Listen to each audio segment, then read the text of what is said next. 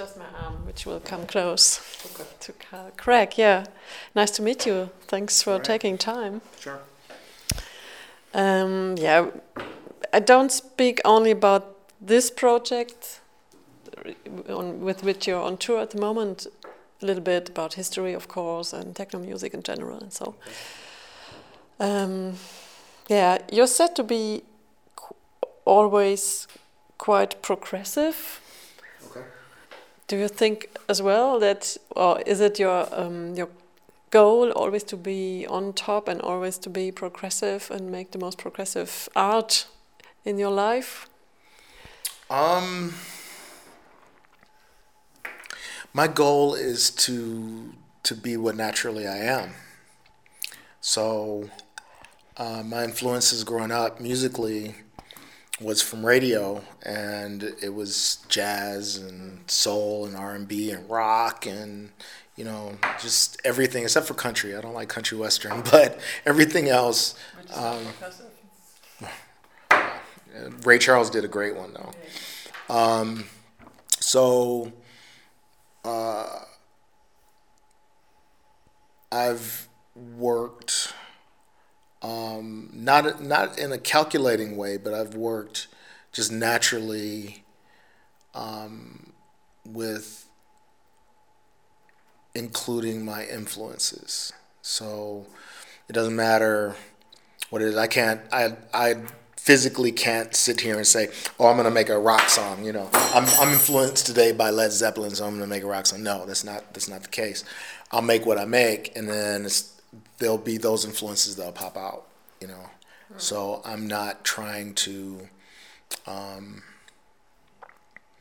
uh, to be, you know, I'm not trying to make this um, uh, purposely the concept that is high art or something. It's like, you know, I mean, that's like talking like Basquiat or something. You know, what he did was that he purposely was doing this as, as his art as, as high art. No, he was doing street art. He was doing his thing, and, and it became what it became. And, and that's the same with my music. Uh, I just, you know, I, I take my influences, my life influences, my musical influences, and boom, hmm. there it goes. Yeah, you mentioned some influences in with some different genres. But when you started to make music or to make electronic music, you've been one of the first ones, or not the first, of course, there was Kraftwerk and so on, but yeah, one of the pioneers of this kind of music. Yeah, how, how come, how, how, how come the idea to make such kind of music? I mean, what have been your influences then? Well, the the the funny thing about about you mentioning Kraftwerk is that I didn't realize that Kraftwerk started out making closer to to uh, classical music because they were classically trained flute, flute and um, and violin was it I think was was Ralf? I can't remember what Ralf was was. But um, uh, they went from classical music to electronic music, but then you have me and Jeff Mills that went from electronic music to orchestral music, you know? So it, it's like we took, they took what they had learned and turned it into something different. And we took something that we learned and then flipped it into something different. So it's just, and that's that's the great thing about music too. With with um, um, why music has been able to progress so much, especially in the in the '60s when the the the boundaries of music were going down. You know, the the concept that that um, black music was race music. You know, that uh, that it took the um, Motown music to get over to the UK and then they took that music and said we're influenced by this music. And it comes back to the us and then all the kids are like oh shoot. They're influenced by these guys who are just over here. Let's listen to what they're doing you know? So whether it's muddy waters or or howlin' wolf or or uh, marvin gaye or or you know any any of the the the cats that were were doing music in the late 60s or mid to late 60s that was amazing um, there was that circle that happened. You know, it's like music is a is a is a of course, a communication that really showed how it's a global communication. You know, it transcends color, it transcends um, uh, borders, it transcends so many things. Mm. Would you say that you are in, an influencer as well, or trans kind of trendsetter? Still. Uh, I don't try to be. You know, I'm. I'm. I don't. I'm not trying to get some type of, of title on Instagram as an influencer or whatever. Yeah, we we used to call them tastemakers, and yeah, and and in much of the way, I am a tastemaker because I am putting my taste on onto uh, uh, on the wax or onto to sound files or whatever, and then you know, but it's is how much I really choose to make sure what I do is going to be um, exactly correct, exactly what I want it to be, and not just something that I'm just throwing out there and throwing away. Are you still working with vinyl or only computer? Um, I don't DJ with vinyl now, but my company still manufactures vinyl. So you are a great fan of, of this stuff, aren't you? And, and want that it survives. It's um. It's the last format that I grew up with that that is is actually usable. I don't really consider cassettes usable. Eight tracks, um, compact discs have, have lost their value. Vinyl um, has its has its value because it's amazing. Um, the process of, of making it, but also the science that goes behind making it, and um, the differences that that you get with playback depending on the tone arm depending on the the uh, the uh, needle depending on speed depending on how how accurate the turntable is or how inaccurate the turntable is. It's just so many things that come involved whether the plate slipped on the on the press where the closer you get to the label the record sounds more wobbly. You know there's there's all these things that are that are um, really important about what makes vinyl amazing. But those are also the reasons why I don't play vinyl out because there's too many inaccuracies. Where with with uh, playing digital, I know what's going to happen and I can can really stay right in, in time with what I'm doing. Okay. Yeah. So the project you're on tour with at the moment, it's called Ver- Versus. Versus. Uh, versus for me, it's something like against or so. Why? Why this contrast? Yeah, why this contrast or competition with classical music? It's techno versus classical, or tech. I don't see. I don't like calling it classical. Techno versus orchestral music. Mm. So, um, just because there's a competition doesn't mean that the two can't get along. You know. Um, uh, versus was was uh, it made sense, especially when we did the project in Paris ten years ago, for the first time, or now it's eleven years ago, I guess. Yeah. Okay. Mm-hmm. What would you say are the, the parallels between techno music and orchestral music? Are there some?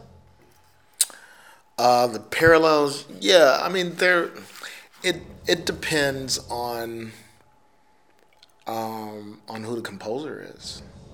You know, so um, uh, my friend Moritz von Oswald, he's the one who who kind of clued me in on on some things about orchestral music that I didn't didn't quite understand.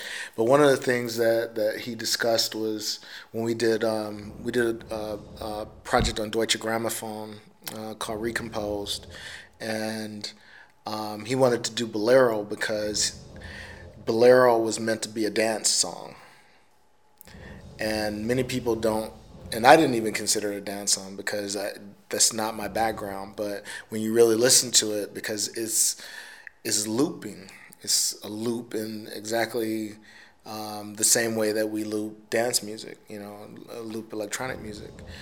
Uh, it's just that the loop is a bit it's not based on 4-4 and also the melody goes a little further than the actual loop itself um, so that's that's a, a, a very strong parallel, I think. But then you look at music from Steve Reich and and um, uh, like it was uh, music for for 15 musicians, I think it is. You know, which um, is a 60 minute loop basically that just grows. You know, it's a beautiful beautiful piece. So there are definite definite parallels that can happen. You can do like Reich was was did a few things that are a big influence on me, and that's what made sense for me to do um, orchestral music along with with uh, or using orchestral instruments along with with uh, compositions that were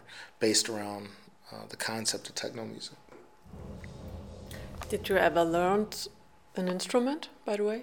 Uh, Classical one. Yeah, I used to play concert bass, and I used to play timpani. Uh, but my main instrument was guitar, and I played that pretty bad. All the rock and roll stuff again. Uh, you know, we my generation, we all wanted to be Prince. Okay. Yeah. Yeah. Either Prince or Eddie Van Halen wanted to. Okay. Um, yeah, orchestral music is said to be quite serious and yeah, educated, sophisticated, and so on and so on. So it's not for entertainment. Would you say? Would you agree? And would you say that um, electronical music as well is serious, kind of serious kind of music? Um. Well, on on uh, on performing rights um, forms uh, in, in the US at least for ASCAP, they have um, a checkbox for serious music, which is supposed to mean classical music. I look at that and it's like, yeah, of course my music's serious. Fuck it. serious music, you know? Because, I mean, for anyone to consider a certain form of music as serious music just kind of doesn't make any sense to me because you know even when you when you look at um, uh, maybe a Shakespeare play you know that that has has um, uh, the revelation or is revered as being some of the greatest works of, of writing it still has comedy in it. You know it's still humor in it. So you know, because it has humor in it, does it make it not serious? So there should be, there should not even be the concept of it being serious music. That's just calling it serious music is is just a bunch of dicks that are trying to you know be more dick or be more more important. So, you know, my music is my music and you could take it seriously. mm-hmm. but, you know, I do it and I try to put a lot of humor in my music. So, you know, hey. Yeah. I don't know what Chris is doing up there. Having fun, maybe. Um, the, the, the Russian based D- DJ Nina Kraviz, I don't know if you know her yeah, or how you know each other. Uh, she said in an interview that she thinks that techno DJs can be as um, can be real genius geniuses like Beethoven or Bach. So she compared you, for example. Mm. So she didn't call your name, but yeah, I think she meant you or Jeff Mills. Uh, compared with real, real, really genius people yeah, that's really. Um, well, I don't know if she's right. Um, I prefer you, but if if the, right. the term genius is correct, I don't know. Right. Um, Mozart was known uh, as a performer of some sort, as well as a composer. Um, that's the difference with with performing and writing. So if she's talking about performers can be like Beethoven, I think that might be out of the range. But if she's talking about composers producing electronic music, yes, definitely. Now, um, I look at somebody like Sven Väth, uh, who, you know, if he wasn't a DJ, he'd be a he'd be a conductor. I mean, that's just his personality. You know, um, he would be in music some way, and he would do it somehow. So he would definitely be the guy because you could watch him play, and he's conducting the, the, the crowd as he plays and stuff. So.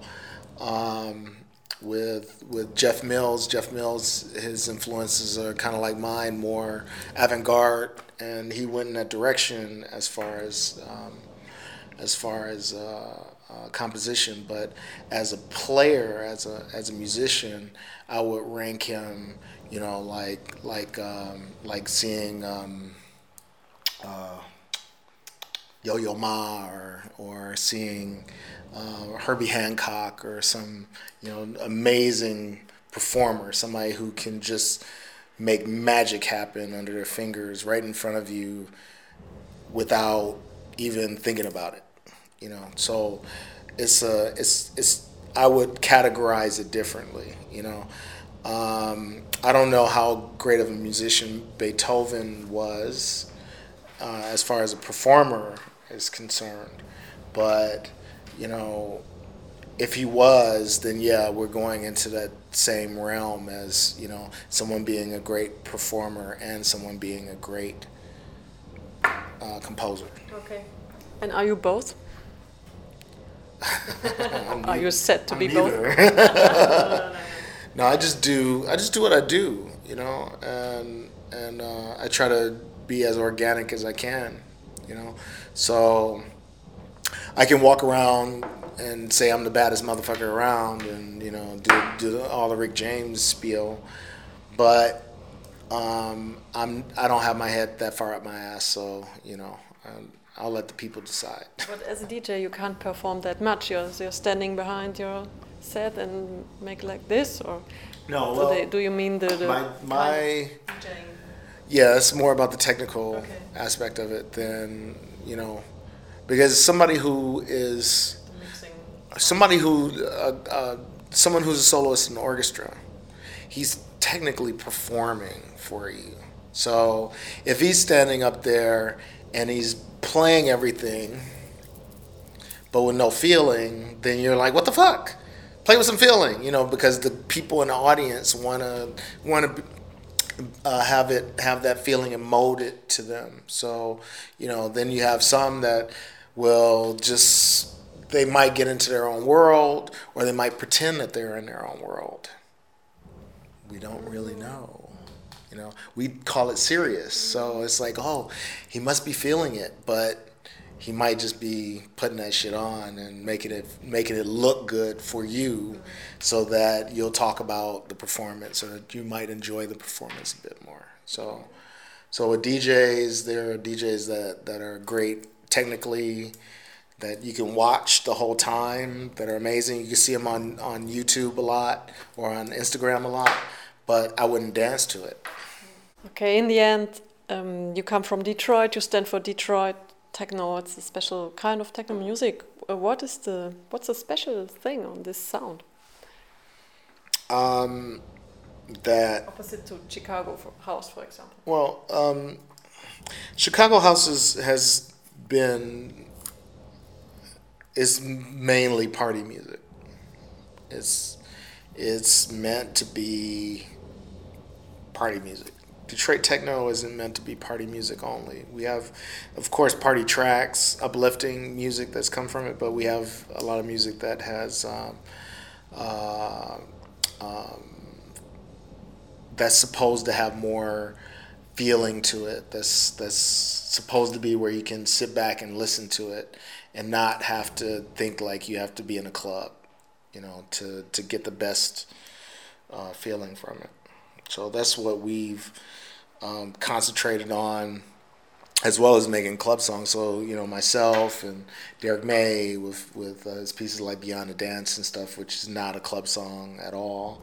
Uh, Kenny Larkin's done done a lot of great things like that. Um, Jeff Mills, you know, it, it, it can be in a club, but it's not necessarily designed for the club, and that's that's what I think is has helped Detroit techno stay um, ahead of the game, you know, because we're not just trying to write songs for the club. Mm.